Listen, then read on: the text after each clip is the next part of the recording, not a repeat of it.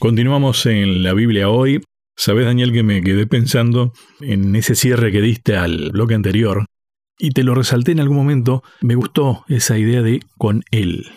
Disfrutar, vivir eh, con Él. ¿Te imaginas este, vivir todo el tiempo con Dios? ¿Nos imaginamos eso?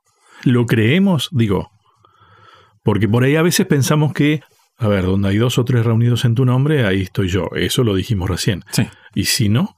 ¿No está? O me olvido que está. ¿Quién, ¿Quién es el que se va? Soy yo el que se va. Sin duda, sin duda. Y te dije, te voy a preguntar algo. Cuando eras chico, capaz que de grande lo seguís haciendo, no sé.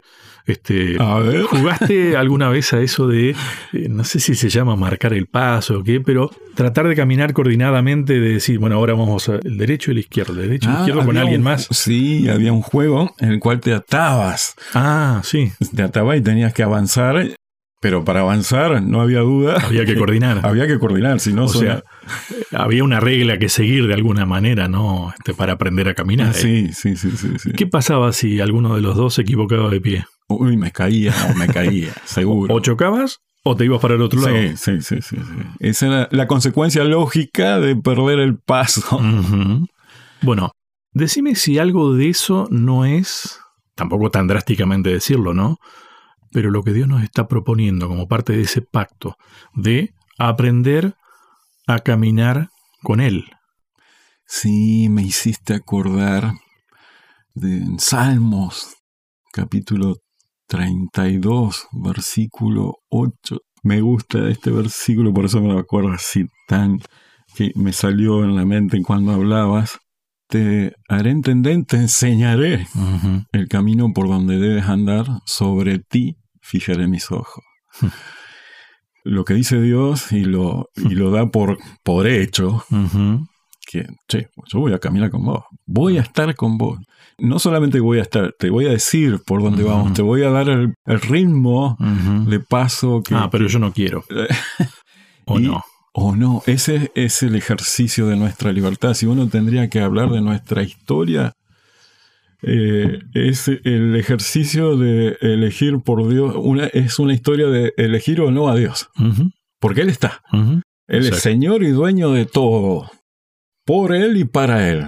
Bien.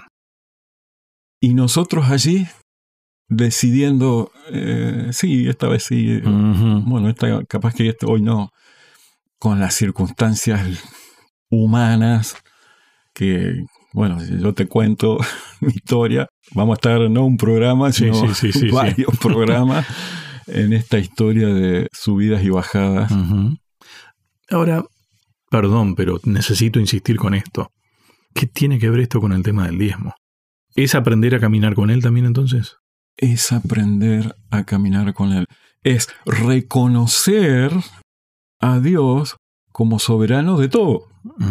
Reconocer. Lo conozco, es el soberano de todo. Listo. O sea, es, no hay otro razonamiento. ¿Qué tiene que ver con dar? ¿Qué tiene que ver con dar? ¿Por qué? Porque es un principio de su reino. Claro. A ver, Eh, pues un- fíjate, eh, estamos hablando del principio de Dios es amor, hablamos de libertad, y claro, Dios da. Dio todo.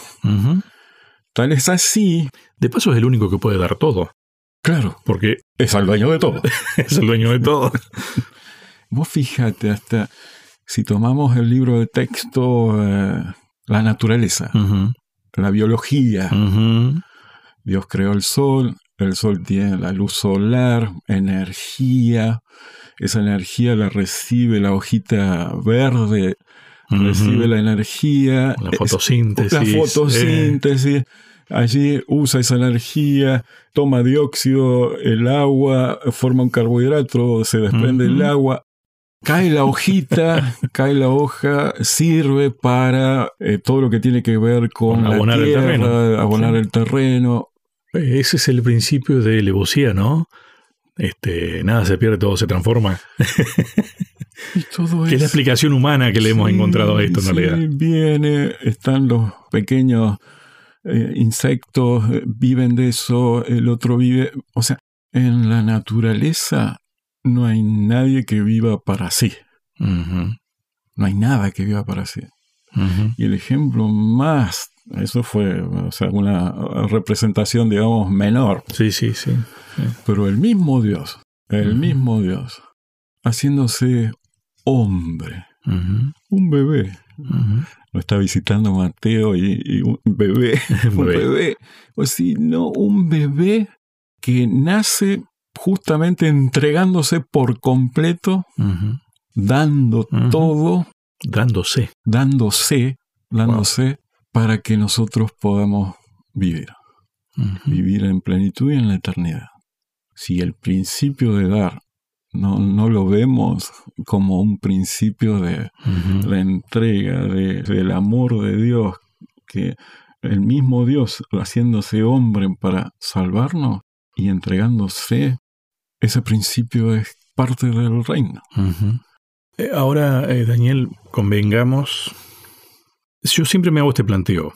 Cuando recibimos los temas que vamos a tratar en, en las series, ¿no? Si los tenemos que estudiar es porque no lo hemos aprendido totalmente. Mm. Yo creo que este tema que estamos hablando, que vos fíjate, de lo que hemos menos hemos hablado es del tema del diezmo en sí, pero es un tema que necesitamos entenderlo bien, ¿no? El tema de dar no nos sale naturalmente. El tema de verlo a Dios como dueño de todo no nos sale naturalmente. Es como que no lo sabemos completamente. Nos creemos nosotros dueños muchas veces de las cosas. Al fin y al cabo es, me encantó que hayas empezado con esto, porque todo empieza desde ahí. En el principio creó Dios. Es como que tampoco tenemos una dimensión plena de lo que significa eso, ¿no?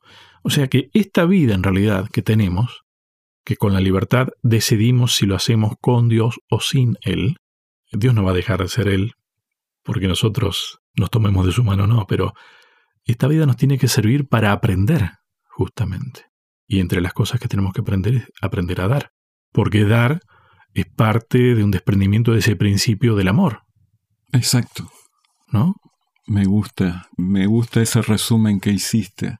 Si algo estaba dando vuelta en mi cabeza así un poco desordenado, lo pudiste meter en un hilo. Porque es un principio. Y vos fíjate, es de las tres palabras claves que Dios allí en Corintios. Amor, fe y esperanza. Y el mayor de todos es el amor.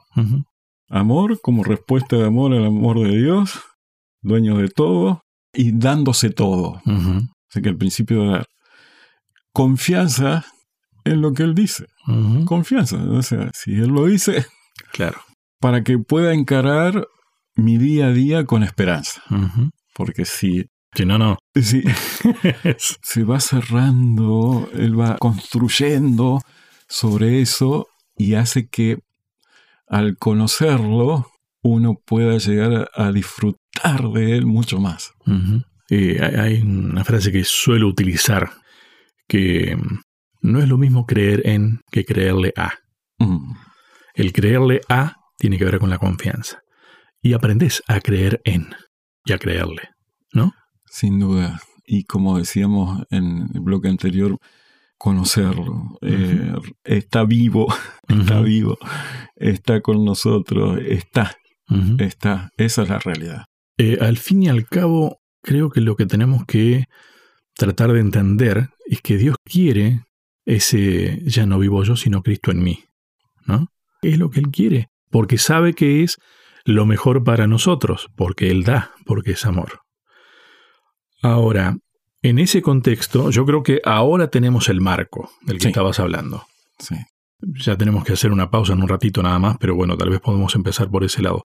Quiere decir entonces que el diezmo es un mecanismo de enseñanza para entender todo eso otro, que tal vez se resume en dar, pero implica todo lo anterior. Exactamente. Sin amor no das. Exactamente. Por eso tu corazón está alegre al dar porque es parte de todo eso. Ahora sí tiene sentido.